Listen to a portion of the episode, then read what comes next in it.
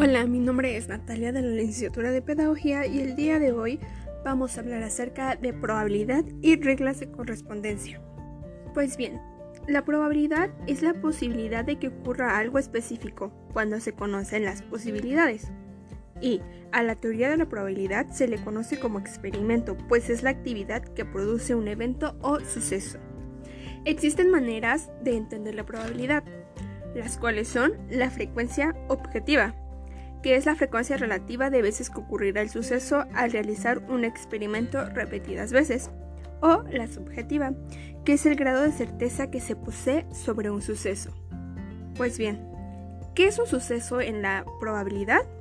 Se le llama suceso a todo subconjunto de espacio de resultado. Si el suceso tiene un solo resultado, se llama suceso elemental. Y tenemos tres tipos de suceso, que es el suceso contrario, suceso de unión y el suceso de interacción. Ahora hablemos de la regla de correspondencia. Es cada suceso o evento se le asigna un valor que es el coeficiente entre número de elementos de sucesos, es decir, casos favorables, y número de elementos del espacio muestral. La fórmula que ocupamos dentro de, de, la regla de correspondencia es el número de casos favorables entre el número de casos totales.